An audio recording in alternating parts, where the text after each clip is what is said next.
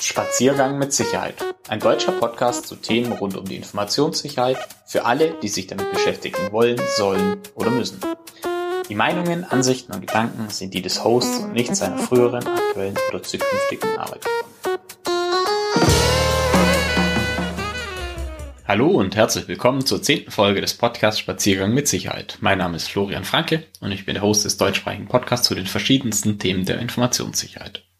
Eigentlich wollte ich die Episode schon viel früher aufnehmen, aber es kam halt doch wieder alles anders als geplant und ich wurde so durch eine gewisse Virusinfektion wenig aufgehalten und musste meine Planung ein bisschen anpassen. Was erwartet euch heute? Neben drei interessanten Nachrichten aus den letzten Wochen möchte ich in der Hausaufgabe der Episode das Thema Asset Management fortführen und exemplarisch für ein Asset eine Risikoanalyse durchführen. Starten wir mit den interessanten Nachrichten. Zu Beginn möchte ich mit einer Nachricht über den neuen Microsoft Cyber Signals Report mit dem Titel Microsoft Multifactor of Adoption Remains Low beginnen. Der Titel lautet zu Deutsch, die Akzeptanz von Multifaktor-Authentifizierung ist nach wie vor gering. Für die regelmäßigen Zuhörer muss ich glaube nichts weiter sagen. Solltet ihr zum ersten Mal zuhören, dann nochmal auch für euch der Aufruf. Setzt bitte bei möglichst vielen eurer Zugängen auf Multifaktor-Authentifizierung, sofern es von Dienstleistern angeboten wird, dann solltet ihr das auch nutzen. Ihr könnt euch auch mal durch die vergangenen Episoden hören und da findet ihr öfters den Hinweis darauf. Die zweite Nachricht trägt den entsprechenden Titel Never Ever Ever Use Pixelation for Redacting Text und wurde von Dan Petro, dem Lead Researcher bei Bishop Fox verfasst. Der Artikel berichtet über eine Untersuchung, wie gut oder schlecht Verpixeln von Text geeignet ist, um den Inhalt zu verbergen und kommt zu dem Schluss, dass es keine gute Idee ist. Denn Petro hat in dem Zuge ein Tool erstellt, das aus dem verpixelten Text ein Klartext zurückberechnen kann. Im Artikel ist ein interessantes Video zu sehen, wo verpixelter Text zurückgerechnet wird und man das schön sehen kann. Was bedeutet das konkret? Wenn man Text aus einem Dokument maskieren möchte oder aus dem Screenshot, dann ist die beste Variante, einen schwarzen Balken drüber zu legen. Achtung, nicht nur schwarz markieren, sondern am besten ein schwarzes leeres Textfeld darüber legen, sodass beim Umwandeln in PDF der Inhalt nicht mehr verfügbar ist. Kleiner Tipp am Rande.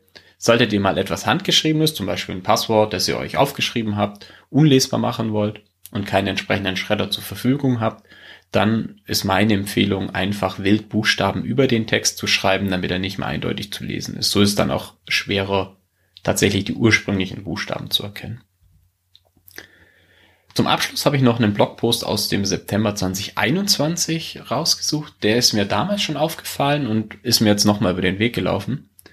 Der Blogpost auf pounddefend.com beschreibt mögliche und sinnvolle Aktionen, die nach einer Kompromittierung des Active Directories, also dem zentralen Verzeichnisdienst in Windows, durchgeführt werden sollten.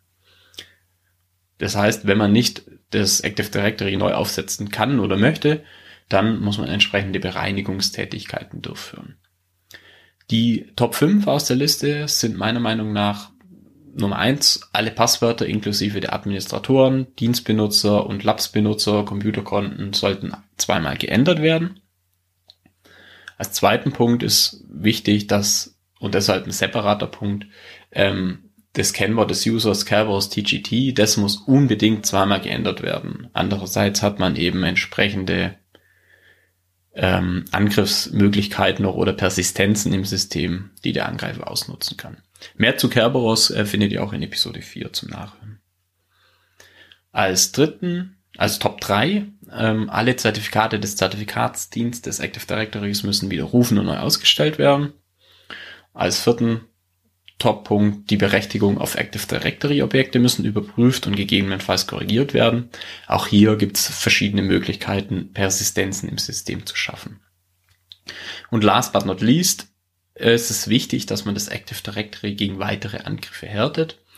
Hierzu kann zum Beispiel das Tool Pincastle hilfreich sein und generell als kurze Marketingmaßnahme auch oder kurze Werbeeinblendung möchte ich anmerken, dass wenn ihr mal euer Active Directory auf Sicherheit überprüfen möchtet, dann meldet euch gerne bei mir, das ist einer meiner Schwerpunkte.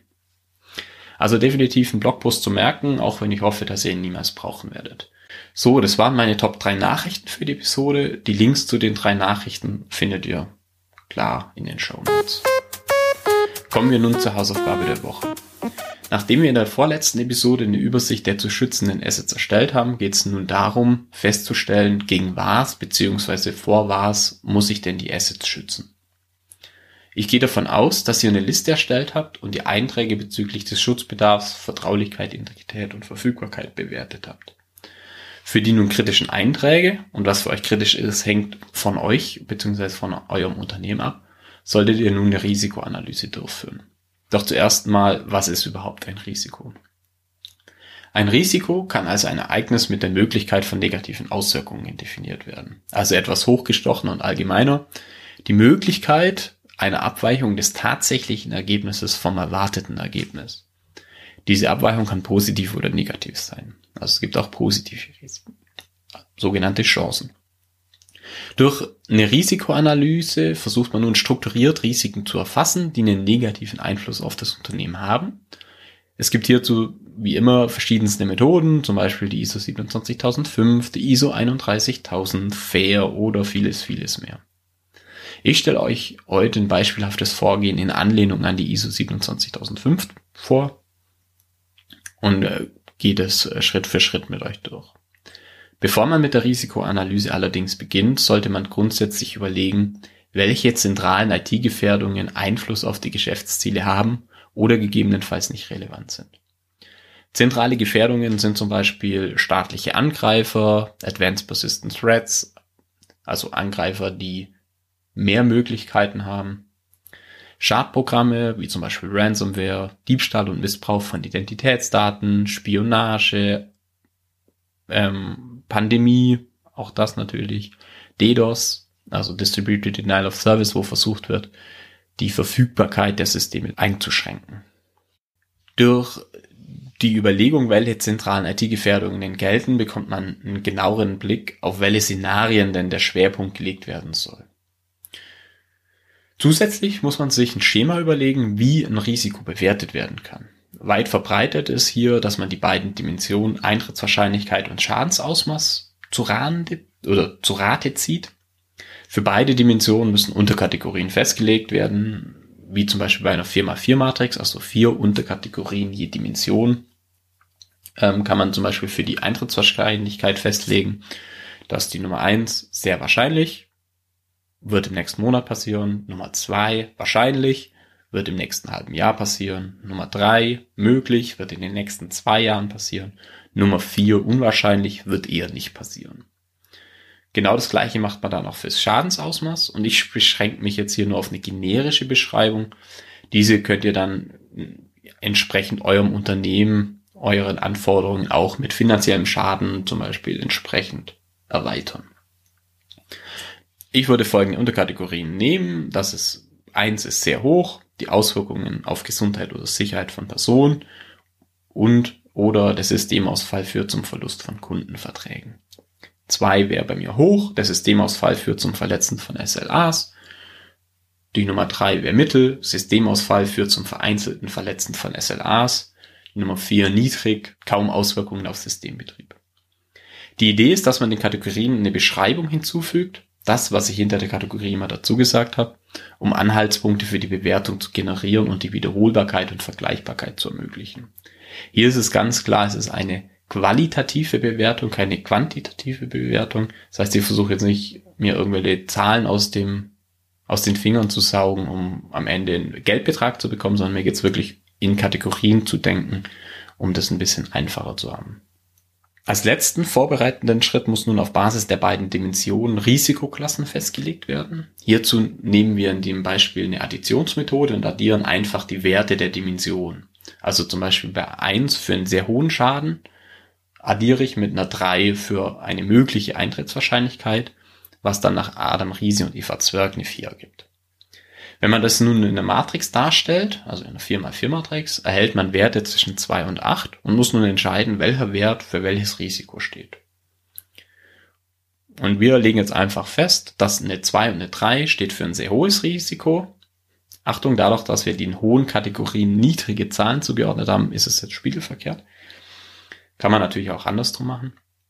Dann eine, ein Risikowert von 4 steht dann für ein hohes Risiko Die Risikowerte 5 und 6 stehen für mittlere Risiken und Risikowerte 7 und 8 stehen für niedrige Risiken. Um die Risikoklassen abzuschließen, muss man nun festlegen, welche Risiken denn überhaupt akzeptiert werden können. Zum Beispiel alle Risiken mit einem Wert größer gleich 5 können akzeptiert werden und für alle anderen Risiken muss eine Risikoreduzierung erfolgen, außer die Geschäftsführung akzeptiert natürlich bewusstes Risiko. Sprich, sehr hohe Risiken und hohe Risiken müssen behandelt werden. So, nun aber genug Vorbereitung. Hat man die Gefährdungslage nun beschrieben und den Rahmen festgelegt, dann kann man mit der Risikoanalyse beginnen. Nun kann man entweder überlegen, wie die zuvor generell analysierten Gefährdungen heruntergebrochen werden, oder man folgt eben einem Asset-basierten Ansatz, um es konkreter zu machen. Bei einer Asset-basierten Risikoanalyse überlegt man sich nun im nächsten Schritt, welche Risiken denn für ein Asset existieren. Dies hat den Vorteil, dass man kleinere Häppchen hat, um mögliche Szenarien durchzudenken und man hat auch eine gewisse Steuerungsmöglichkeit, indem man sagt, ich mache das nur für die wichtigsten Assets, sprich die Assets, die einen entsprechend hohen Schutzbedarf haben. Zusätzlich kann man dann auch selbst kontrollieren, kann man sich dann auch selbst kontrollieren, da ja auch die Risiken mit den Schutzbedarfen korrelieren müssen. Also wenn man eine hohe Anforderung an die Verfügbarkeit von einem Asset hat, dann sollte hierfür auch ein entsprechendes Risiko erfasst werden.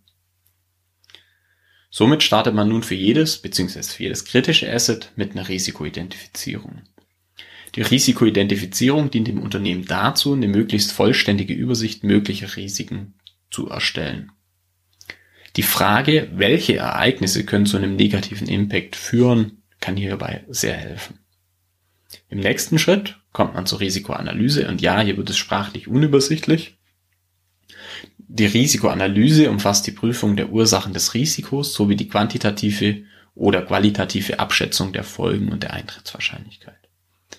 Die Frage, was sind Ursachen und Konsequenzen des Risikoeintritts und wie wahrscheinlich ist der Risikoeintritt, kann hier unterstützen. Bis hier haben wir die Risiken erstmal nur erfasst. Um gegenzusteuern, kommen wir nun zur nächsten Phase der Risikobewertung. Basierend auf der Risikoanalyse erfolgt in der Risikobewertung eine Klassifizierung und Priorisierung der Risiken durch die entsprechenden Entscheidungsträger. Wichtig sind hier die Risikoakzeptanzkriterien, die wir vorher extra festgelegt haben. Also welche Risiken kann ich tragen und bei welchem muss ich aktiv werden? Zum Schluss muss ich in der Phase Risikobehandlung festlegen, wie die Risiken reduziert werden bzw. wie man mit den Risiken umgehen möchte. Hierzu gibt's im Grunde vier verschiedene Möglichkeiten. Man hat zum einen die Möglichkeit einen Risikotransfer, zum Beispiel durch den Kauf einer Versicherung. Ich habe die Möglichkeit, die Risiko, das Risiko zu vermeiden, indem einfach auch ein Asset außer Betrieb genommen wird. Zum Beispiel, wenn ich noch Windows 2003 Server im Einsatz habe, dann entscheide ich mich, nee, das Risiko ist mir zu hoch, das möchte ich nicht, ich schalte die Windows Server einfach ab und dann habe ich das Risiko auch nicht mehr. Dritte Möglichkeit ist Risikoreduzierung, indem ich Maßnahmen umsetze, die die Eintrittswahrscheinlichkeit oder den Schaden verringern. Zum Beispiel, wenn ich eine Netzwerksegmentierung einführe, um das Ausbreiten einer Schadsoftware zu begrenzen. Und ganz wichtig ist vierten, als vierte Möglichkeit habe ich die Möglichkeit, auch ein Risiko zu akzeptieren. Das Risiko wird dann ohne weitere Maßnahme so akzeptiert und getragen sofern es eben den entsprechenden Akzeptanzkriterien entspricht. Ein Beispiel für eine Risikoanalyse jetzt konkret am Beispiel eines Firmennotebooks. Zuerst die Frage, welche Ereignisse können zu einem negativen Impact führen? Klar, ist ein mobiles Gerät, das könnte verloren oder gestohlen werden. Dann muss man überlegen, was sind die Ursachen und Konsequenzen des Risikoeintritts und wie wahrscheinlich ist der Risikoeintritt. Naja, die Wahrscheinlichkeit, dass ein Gerät verloren geht, schätze ich als wahrscheinlich ein, also eine 2. Und auf dem Notebook sind typischerweise auch Firmendaten gespeichert, Zugangsdaten möglicherweise. Und somit wäre es schlecht, wenn diese einem unautorisierten Dritten zugänglich wären. Und somit bewerte ich den Schaden als hoch, sprich ebenfalls einer 2. Das gibt dann als ein Risikowert eine 4, 2 plus 2 ergibt 4, was dann einem hohen Risiko entspricht und ich muss entsprechend meiner Risikoakzeptanzkriterien Maßnahmen definieren, um das Risiko zu behandeln. Mögliche Maßnahmen wären eben die Festplatte von Notebooks zu verschlüsseln, was sowieso eine Maßnahme nach Stand der Technik ist und gemacht werden sollte. Und zusätzlich lege ich organisatorisch fest, dass Daten auf Netzlaufwerken zu speichern sind und nicht lokal abzulegen sind. Beide Maßnahmen reduzieren den Schaden, da die Daten einem nicht autorisierten nicht mehr zugänglich sind. Somit würde ich unter Berücksichtigung der Maßnahmen den Schaden nur noch als niedrig bewerten, sodass das Risiko auf ein mittleres Risiko, ich habe eine Eintrittswahrscheinlichkeit von zwei plus den niedrigeren Schaden, also eine vier, erfolgreich reduziert wurde. Und da es ein mittleres Risiko ist, liegt es unterhalb der Risikoakzeptanzkriterien und somit kann ich es akzeptieren. Nach Umsetzung der Maßnahmen sind nun die Ursachen für das Risiko anders zu bewerten und somit wird das Risiko in der nächsten Risikoanalyse bereits auch anders und niedriger bewertet. Es empfiehlt sich auch für die Risiken bereits umgesetzte Maßnahmen zu beschreiben und zu dokumentieren, um die Nachvollziehbarkeit der Bewertung zu verbessern, um auch einem Dritten zu ermöglichen, nachzuvollziehen, warum jetzt diese Bewertung zustande kommt. So, die Risikoanalyse sollte nun für alle kritischen Assets durchgeführt und dokumentiert werden. Wenn ich euch hierzu eine entsprechende Excel-Vorlage zur Verfügung stellen soll, dann meldet euch einfach bei mir, ähm, dann schicke ich euch diese zu. So, zusammenfassend, die Hausaufgabe der Episode lautet also, erstellen eine Übersicht der zentralen IT-Gefährdungen für euer Unternehmen, festlegen der Rahmenbedingungen für das Risikomanagement und dann durchführen und dokumentieren der Risikoanalyse für die kritischen Assets. So, das war's jetzt auch für diese Episode. Ähm, ich wünsche euch viel Spaß beim Absichern eurer Unternehmen und wenn jemand Unterstützung benötigt, dann meldet euch, dann schaue ich, ob ich helfen kann. Und bei Fragen oder Anregungen könnt ihr mich entweder per E-Mail unter info at infosec-podcast.de oder auf Twitter unter @spaziergangs kontaktieren. Und kleine Werbeeinblendung, den geschäftlichen Teil findet ihr unter www.infosec-ulm.de. Ciao und bis zur nächsten Episode.